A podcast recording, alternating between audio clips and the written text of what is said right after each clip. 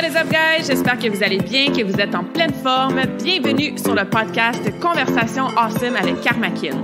A place where we speak Franglish, say the word awesome a lot, mais surtout un endroit d'inspiration et d'éducation pour vous aider à optimiser votre santé globale from the inside out. Mon nom est Claudia, fondatrice de Karmakin, et ma mission avec ce podcast est de t'amener dans un monde de développement personnel, d'optimisation d'habitudes de vie et de découverte so you can unleash your potential and live the life you truly want and deserve. Merci d'être à l'écoute. You're awesome.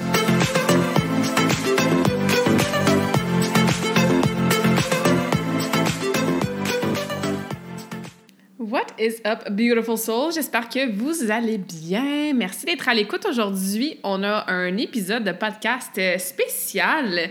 Aujourd'hui, je vous présente un épisode dans lequel je m'étais fait interviewer par Nicolas Roy en juin 2021. Donc, ça fait déjà un an.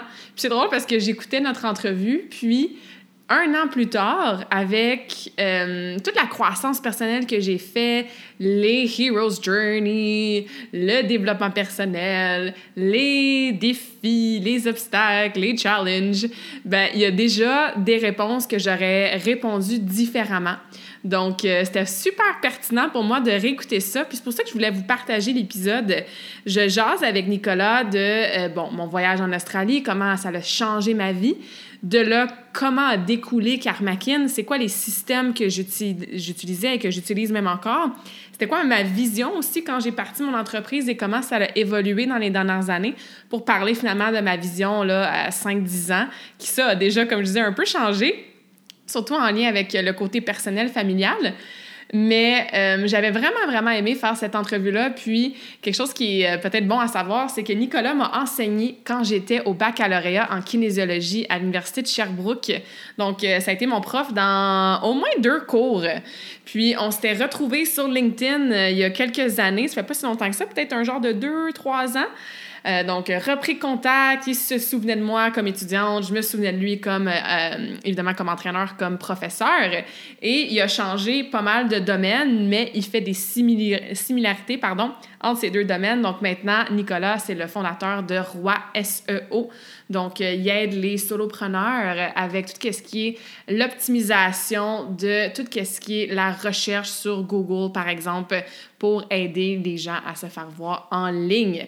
Donc, ce qu'on avait fait, c'était un entrevue de podcast dans lequel je parlais, oui, du côté, euh, bon, évidemment, technologique, actif numérique, marketing numérique, tout ça, mais à travers mon histoire. Fait que je pense que vous allez pouvoir euh, trouver euh, des petites points d'inspiration, peut-être apprendre euh, un petit peu plus en détail euh, sur certains, certains éléments de mon histoire personnelle et professionnelle avec Karmakin.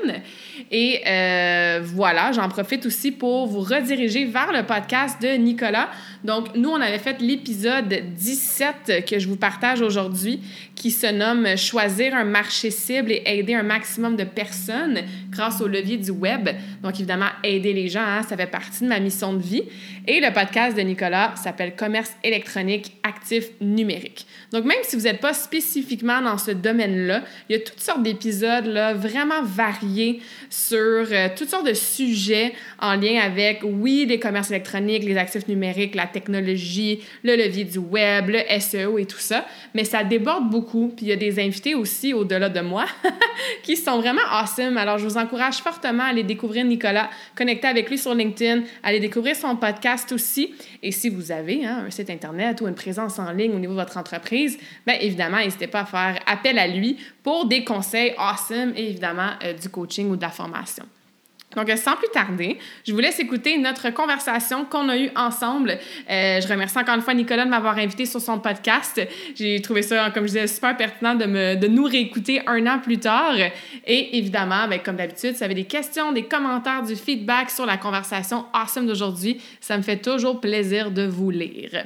Alors sur ça, bonne écoute! Claudia, bienvenue à l'émission. Merci beaucoup. Écoute, en regardant un petit peu ton parcours, je sais qu'en finissant euh, l'université, tu as étudié en kinésiologie, puis même en exercice thérapeutique.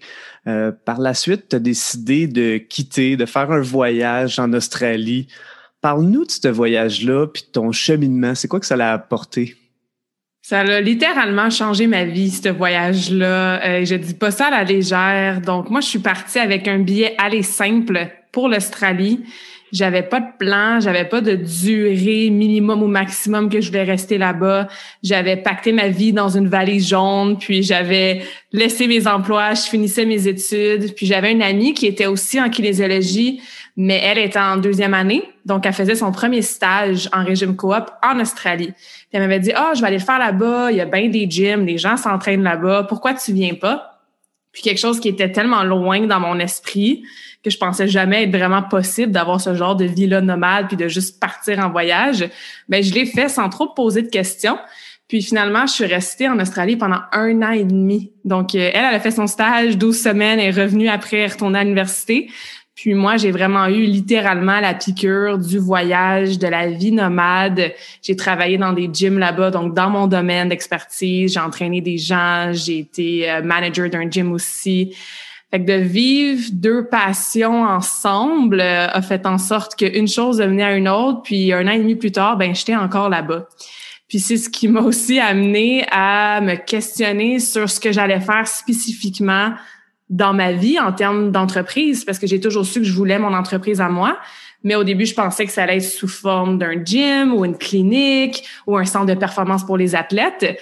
Mais en ayant cette piqûre-là du voyage, je suis revenue un an plus tard. J'étais comme non, non, je peux pas m'ouvrir quelque chose parce que je vais être pris là géographiquement et je veux retourner voyager. Donc, ça a été vraiment le 180, l'élément déclencheur. C'est pour ça que je dis littéralement du reste de ma vie. Là. Hmm. C'est vraiment bon. En contexte d'entraînement privé, les entraîneurs ont souvent des pertes de temps. Ils voyagent d'un gym à l'autre ou d'un client à l'autre, ou ils sont même euh, pris dans leur propre gym.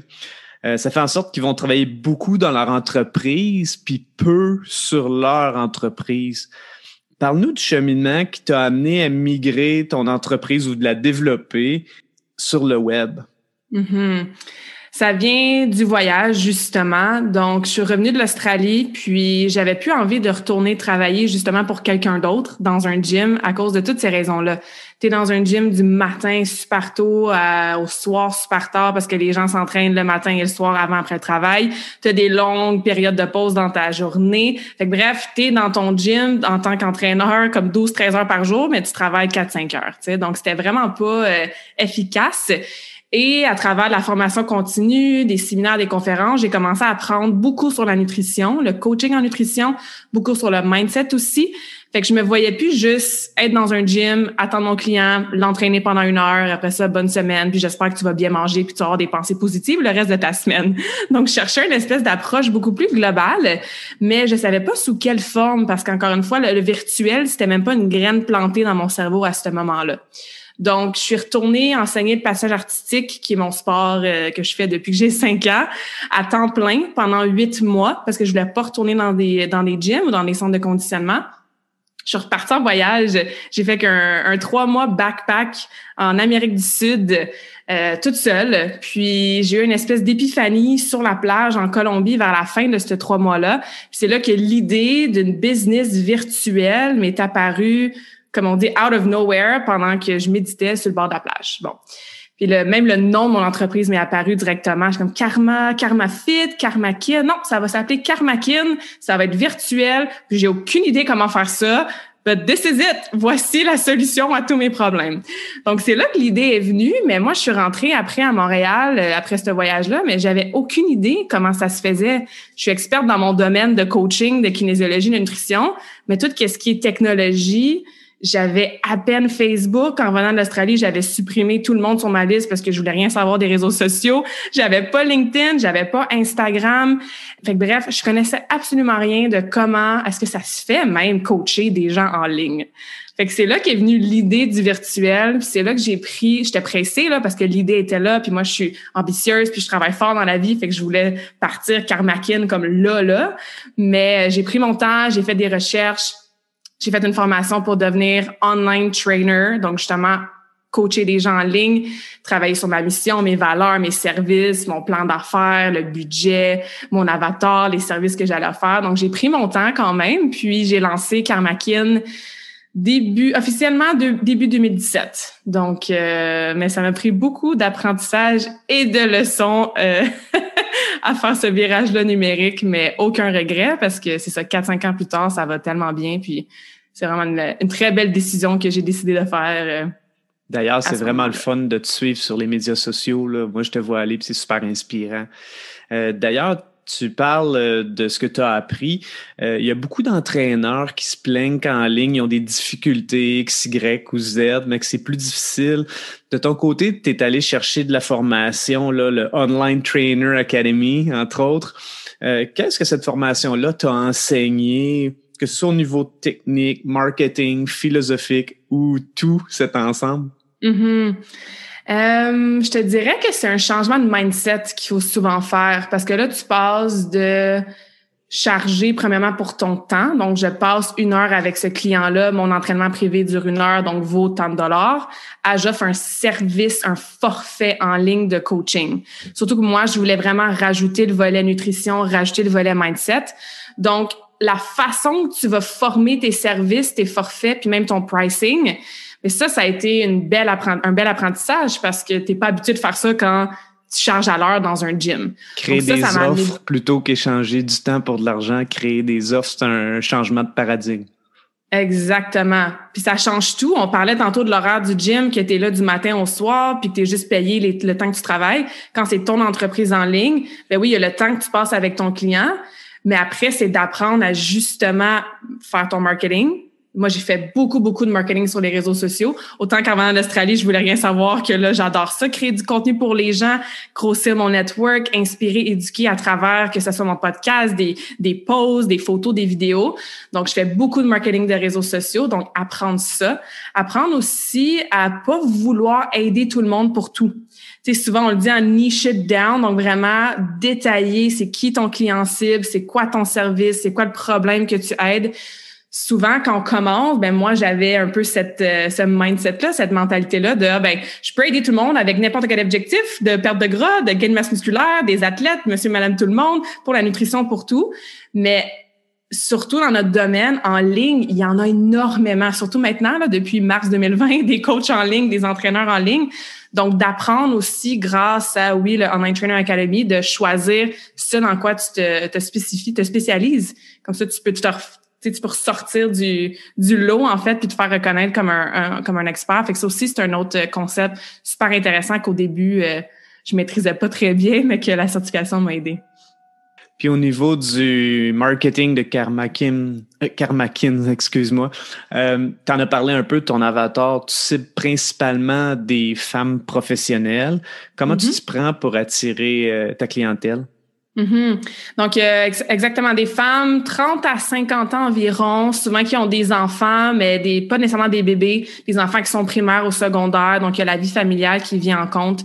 Des femmes qui ont essayé toutes sortes d'affaires, des pilules miracles, les diètes magiques, euh, se forcer à aller au gym ou à courir dehors pendant des heures. Fait que, on fait vraiment une approche progressive d'optimisation des habitudes de vie. Puis, au début, début à Macken, c'était beaucoup dans mon réseau personnel. Donc, j'ai parlé du patin artistique, j'ai coaché le patin, j'ai fait moi-même du patin à haut niveau pendant des années. Fait que c'était beaucoup, par exemple, les mères de mes patineuses ou d'autres entraîneurs ou des clientes à ma mère. Ma mère fait des ongles, donc certaines de ses clientes, correspondaient à mon avatar. Fait que c'était beaucoup dans mon réseau proche. Et avec le temps, ben c'est là que j'ai travailler, essayer, ajuster beaucoup ma stratégie de contenu sur les réseaux sociaux avec surtout Facebook et LinkedIn.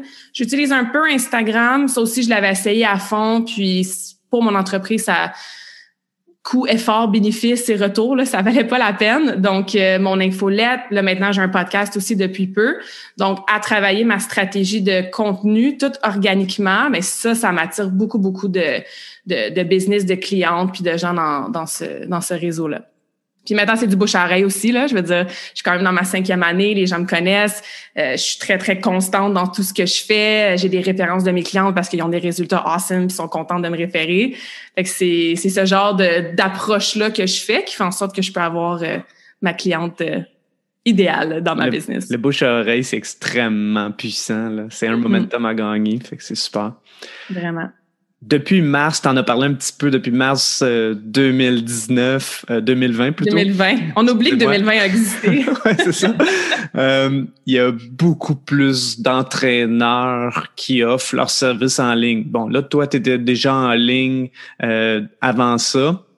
Est-ce que tu as senti les répercussions des entraîneurs qui sont arrivés ou vu que tu avais ta niche, ta vision, ton momentum, c'était à peu près, en fait, ça a même ça t'a même aidé à croître. Mm-hmm. Ouais, euh, ça m'a effectivement aidé à croître. Du jour au lendemain, c'est ça, les gens se sont lancés sur Zoom. Puis tu sais, dans notre domaine, on veut aider. Hein? Tout le monde, euh, on souvent, pardon, souvent on va moins charger parce qu'on veut aider, on veut offrir plus de services et tout ça. Donc du jour au lendemain, tout le monde voulait évidemment continuer à aider leurs clients. Mais moi, j'étais déjà installée, j'étais déjà confortable, j'avais mes systèmes technologiques, j'avais mon mon application mobile, j'avais mon site internet, j'avais mes funnels, j'avais ma clientèle de base. Fait que j'ai pas eu à réagir très très vite parce que souvent puis euh, encore une fois props à eux là je je, je, je comprends qu'il fallait faire quelque chose tu sais mais souvent quand tu es en mode ah j'ai pas le temps faut que j'aille de l'argent qui rentre là là les gyms sont fermés je me fais enlever de tous mes ressources pour servir mes clients on est en mode réaction au lieu d'être en mode répondre, prendre un step back, regarder justement c'est quoi les bons outils. Fait que comme j'étais pas dans ce mindset-là du tout, parce que moi j'étais déjà confortable, bien installée, j'ai pas ressenti de répercussions négatives et même au contraire. Parce qu'il y a beaucoup de gens qui ont commencé à s'entraîner à la maison, il y a beaucoup de gens qui ont été encore plus sensibilisés au fait de ben prendre soin de leur santé, c'est important, tu sais. Puis j'avais l'approche aussi pas juste voici ton plan d'entraînement puis je t'entraîne pendant une heure, non non, c'est du complet. Euh, non, au contraire, je suis vraiment reconnaissante, mais ça m'a aidé à continuer à croître mon entreprise puis à aider plus de femmes aussi. Pour un entraîneur, travailler en ligne, ça donne beaucoup plus de temps, du temps euh, pour travailler sur son entreprise, mais aussi pour sa vie personnelle.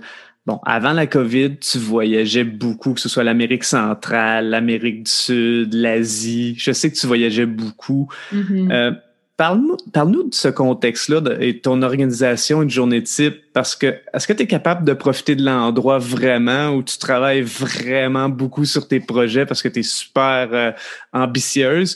Puis est-ce que c'est vraiment du travail? La, conjoncture de tout ça, est-ce que ça se fait bien pour toi? Ouais, ça se fait super bien. Puis c'était la raison numéro un hein, pourquoi je voulais une entreprise en ligne pour continuer ma passion du voyage. Puis les deux premières années, quand j'ai lancé Karmakin, je suis pas partie trois mois, un an. Donc, j'ai fait quelques voyages, mais moins et surtout plus courts. Puis, j'ai commencé à tester un petit peu, justement, est-ce que mes systèmes sont solides? Qu'est-ce que ça prend pour pallier vraiment les deux passions ensemble?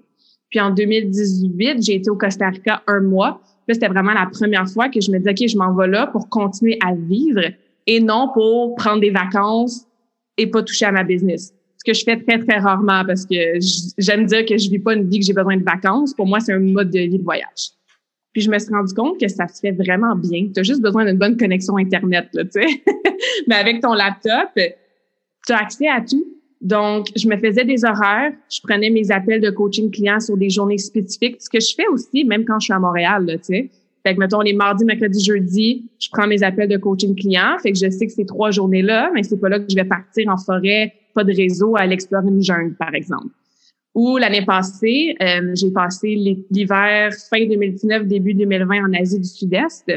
Et là, le décalage horaire jouait à ma faveur parce que moi, j'étais 12 heures dans le futur. Ce qui veut dire que le matin, mes clientes, c'était leur soirée. Fait que je pouvais prendre quelques appels le matin. Comme ça, durant la journée, j'étais libre, j'allais explorer, j'allais marcher, je rencontrais des gens.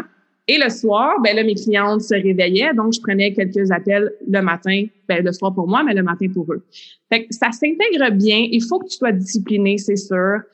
Je pense qu'il y a des phases pour tout aussi. Depuis mars 2020, je suis dans une, phase extrêmement croissante dans mon entreprise. Est-ce que je pourrais mettre autant de temps, autant d'énergie, autant de focus sur ce que j'ai fait si j'étais, par exemple, en Colombie? Probablement pas.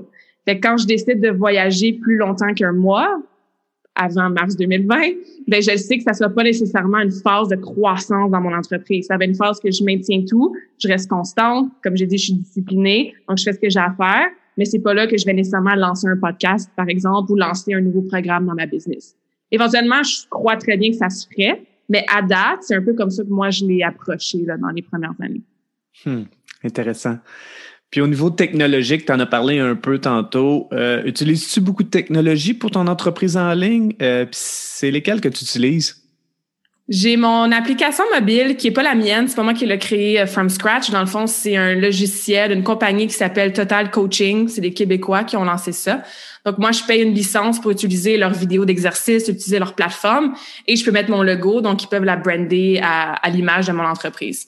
Fait que j'ai ça. Chacune de mes clientes a son profil personnel sur l'application mobile. Fait que tout le coaching se fait là.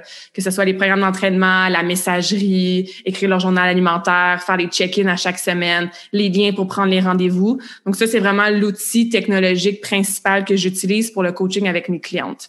Après, j'ai mon site internet, karmakin.ca qui euh, qui présente en fait mes services. Donc quand tu veux t'abonner, tu veux t'inscrire, souvent mon trafic va venir d'ailleurs et je vais les rediriger vers mon site internet pour s'inscrire tout simplement.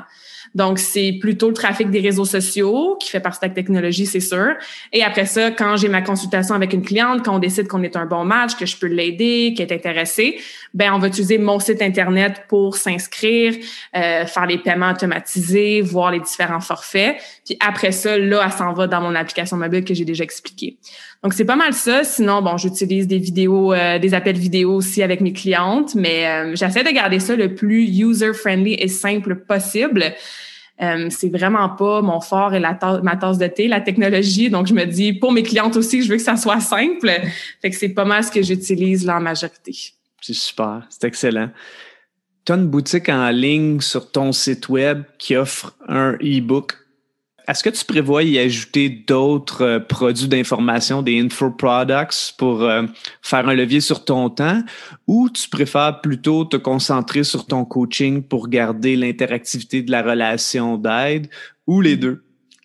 Ouais, pour l'instant, euh, je veux continuer à focuser sur le coaching. Euh, tu sais, on parlait au début travailler dans l'entreprise versus sur l'entreprise.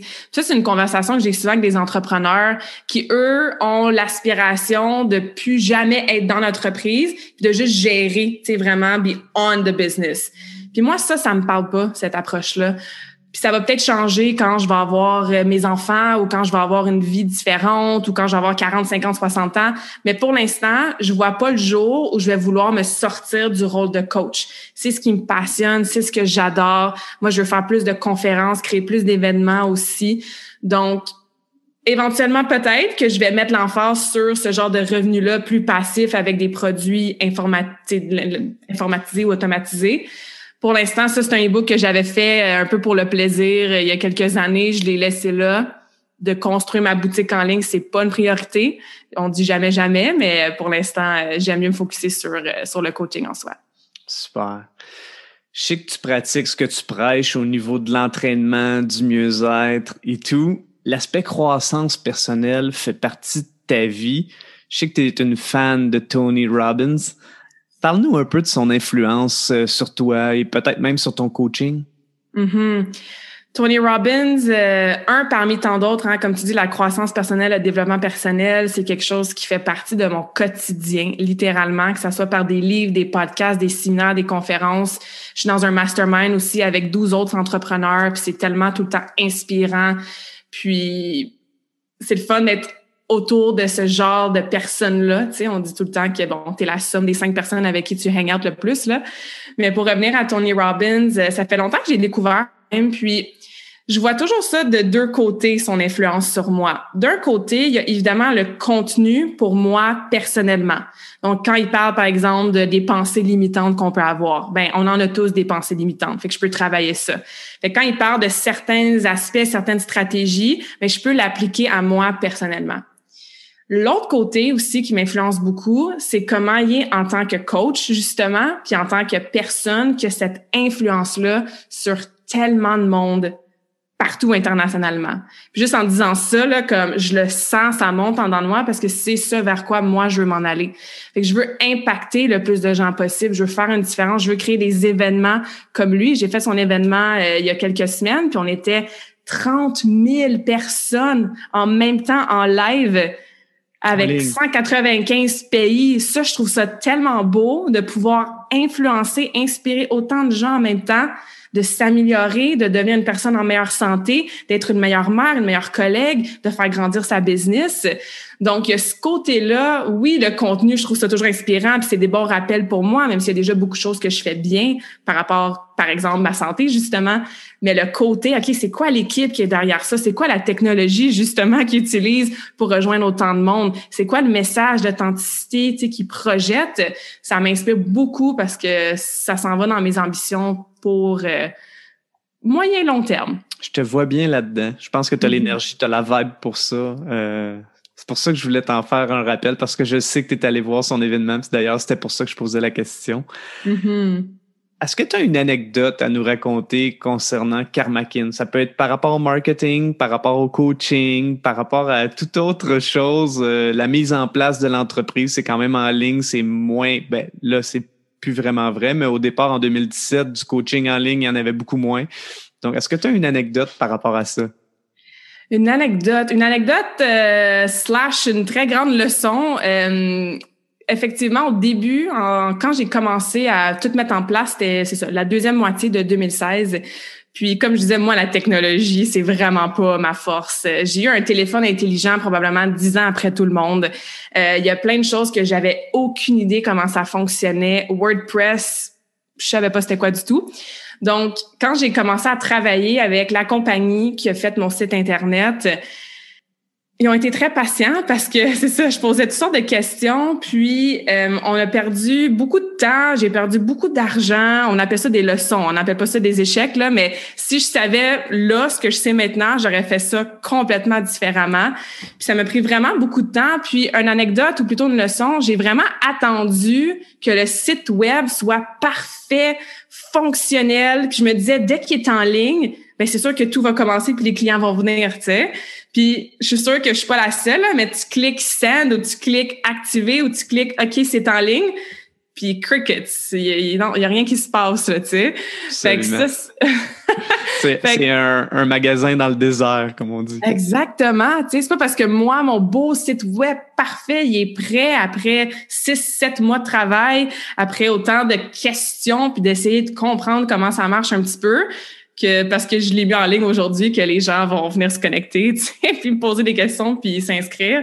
Fait qu'une anecdote de, de débutant, d'entrepreneur débutante en technologie, je te dirais que ça, je vais m'en souvenir longtemps, mais en tout cas, des leçons apprises. Maintenant, j'ai changé là, de, de compagnie qui héberge mon site web et tout pour toutes sortes de raisons. Puis quand je me quand je m'écoutais poser les questions à cette nouvelle compagnie-là, quand je magasinais un peu, tu sais, je me disais, mon Dieu, là, deux ans, c'était pas comme ça que je parlais du tout. Fait que ça a été une belle évolution quand même, mais quand même euh, une bonne leçon qui a coûté cher. C'était quoi les raisons pour lesquelles tu as changé de, de, compagnie avec laquelle tu faisais un site web? Pour euh... notre auditoire, entre autres, qui sont peut-être au même début que toi puis qui qui savent pas. Mm-hmm. J'ai été un peu insatisfaite par la communication parce que effectivement, moi je connaissais pas grand-chose, mais je veux dire, je suis intelligente, donc si tu prends le temps de m'expliquer puis de me dire un petit peu les attentes ou plutôt ce à quoi je devrais m'attendre en termes d'échéance surtout, ben parfait, je vais comprendre. Il y avait beaucoup de c'était pas très très cohérent entre la compagnie qui a engagé quelqu'un de l'extérieur qui lui s'est occupé de certains de mes plugins mais eux le savaient pas puis ces plugins là ils étaient pas tout à fait légaux on sait pas trop où est-ce qu'ils ont pris. Fait que j'avais des crashs des fois sur mon site. Quand on fait la communication il y avait la frustration qui retombait sur moi. Mais moi je suis moi je connais rien puis tu sais je suis une bonne personne je veux juste que mon site web fonctionne. Fait qu'au niveau du service à la clientèle et communication j'avais eu certaines petites frustrations euh, puis je suis arrivée à un moment, c'est ça, peut-être un an, je me souviens plus exactement, un an et demi ou deux ans après que je voulais faire des changements sur mon site internet. Je suis comme ok, là je vais faire des changements. C'est temps que je fasse des changements avec. Euh, tu sais, je trouve ça important la relation humaine. Oui, c'est de la technologie, c'est du virtuel, c'est de la programmation des codes que je comprends pas, mais c'est quand même une personne derrière le service, une personne derrière le produit. Puis cette relation là, c'est ce que je fais aussi là. Je parle à des humains, ben c'est important. Fait que je me sentais juste pas respectée ou à l'aise ou euh, tu sais justement confiante de poser des questions puis d'apprendre. Fait que rapidement, c'est un peu les raisons pourquoi j'ai changé. Je comprends, mais c'est tout à fait légitime. Mm-hmm. Euh, Claudia, c'est quoi tes objectifs ou ta vision dans cinq ans au niveau personnel et au niveau de Karmakin? Mm-hmm. Dans cinq ans, euh, cinq ans, ça peut être dix si tu veux là, mets-le à ta sauce là. Ouais, c'est ça. Euh, ben en fait, je sais exactement où je m'en vais. Donc, que ça soit 5-10 ans, c'est ça, on avait déjà parlé, Nicolas, mon why a toujours été clair. Moi, j'ai appliqué dans un programme, dans une université, puisque je savais que c'est ça que je voulais faire. Donc, j'ai jamais eu vraiment à me questionner sur euh, mon why, ma vision de vie. Puis c'est ça. Pour revenir à Karmakin spécifiquement, c'est sûr que d'ici cinq ans, euh, ça va rester virtuel avec mon coaching one-on-one, mon défi Karmakin, mon académie Karmakin, qui sont mes trois services principaux. Mais ça, ça va évidemment aller rejoindre plus de femmes. Fait que, je veux vraiment fois trois, fois quatre, fois cinq, aller chercher plus de femmes dans chacun de ces programmes-là pour créer un impact qui est plus gros.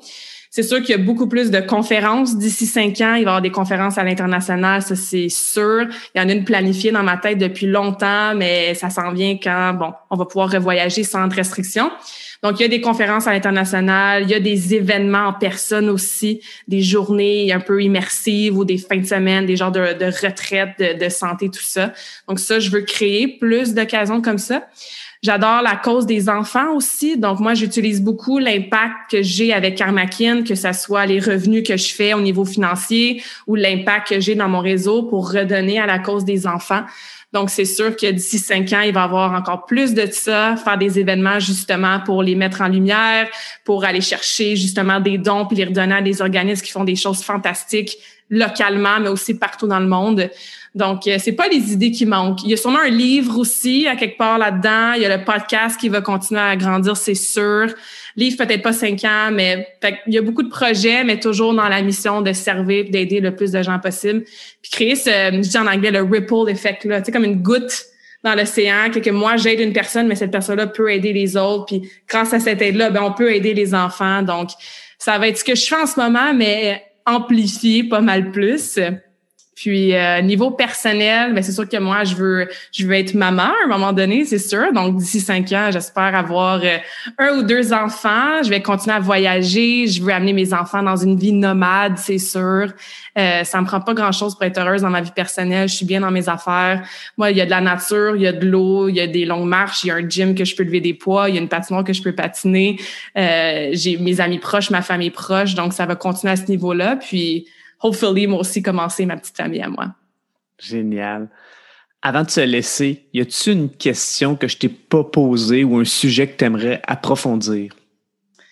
Euh, ben, je pense que de demander de l'aide quand on veut se lancer dans une business ou surtout dans une business virtuelle ou technologique, qu'on n'a pas les compétences ou les connaissances, je pense que c'est un point souvent que moi, en fait, j'avais la résistance au début de demander de l'aide. Je me dis, ah, justement, je connais rien dans un WordPress, mais je peux aller sur YouTube and I can figure it out. Ou euh, je peux faire tout moi-même, toute seule, parce que je suis une femme forte, indépendante, puis je suis capable de gérer bien les affaires. Puis oui, probablement, mais à quel prix? Ta croissance, est-ce qu'elle va être aussi rapide si tu as moins d'aide? Est-ce que ça vaut la peine peut-être de payer quelqu'un dans quelque chose que tu pas bonne pour te sauver un mal de tête puis libérer ton temps pour faire quelque chose que justement tu es passionné? Fait que ça, ça m'a pris quand même plusieurs mois, pour pas dire années, avant de vraiment comprendre ce concept-là. Puis c'est fou, depuis que je demande de l'aide, depuis que justement j'ai une page à changer sur mon site Internet, je pourrais trouver comment le faire.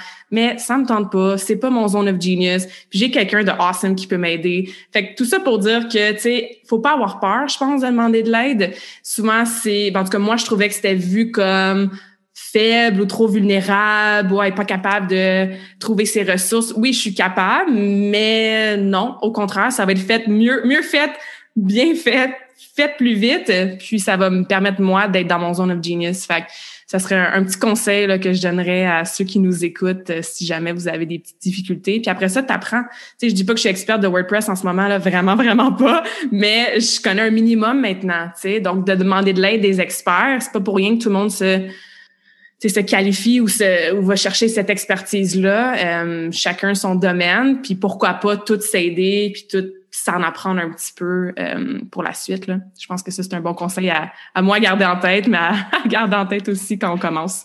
C'est super, c'est excellent. Tu ton podcast, Conversation Awesome.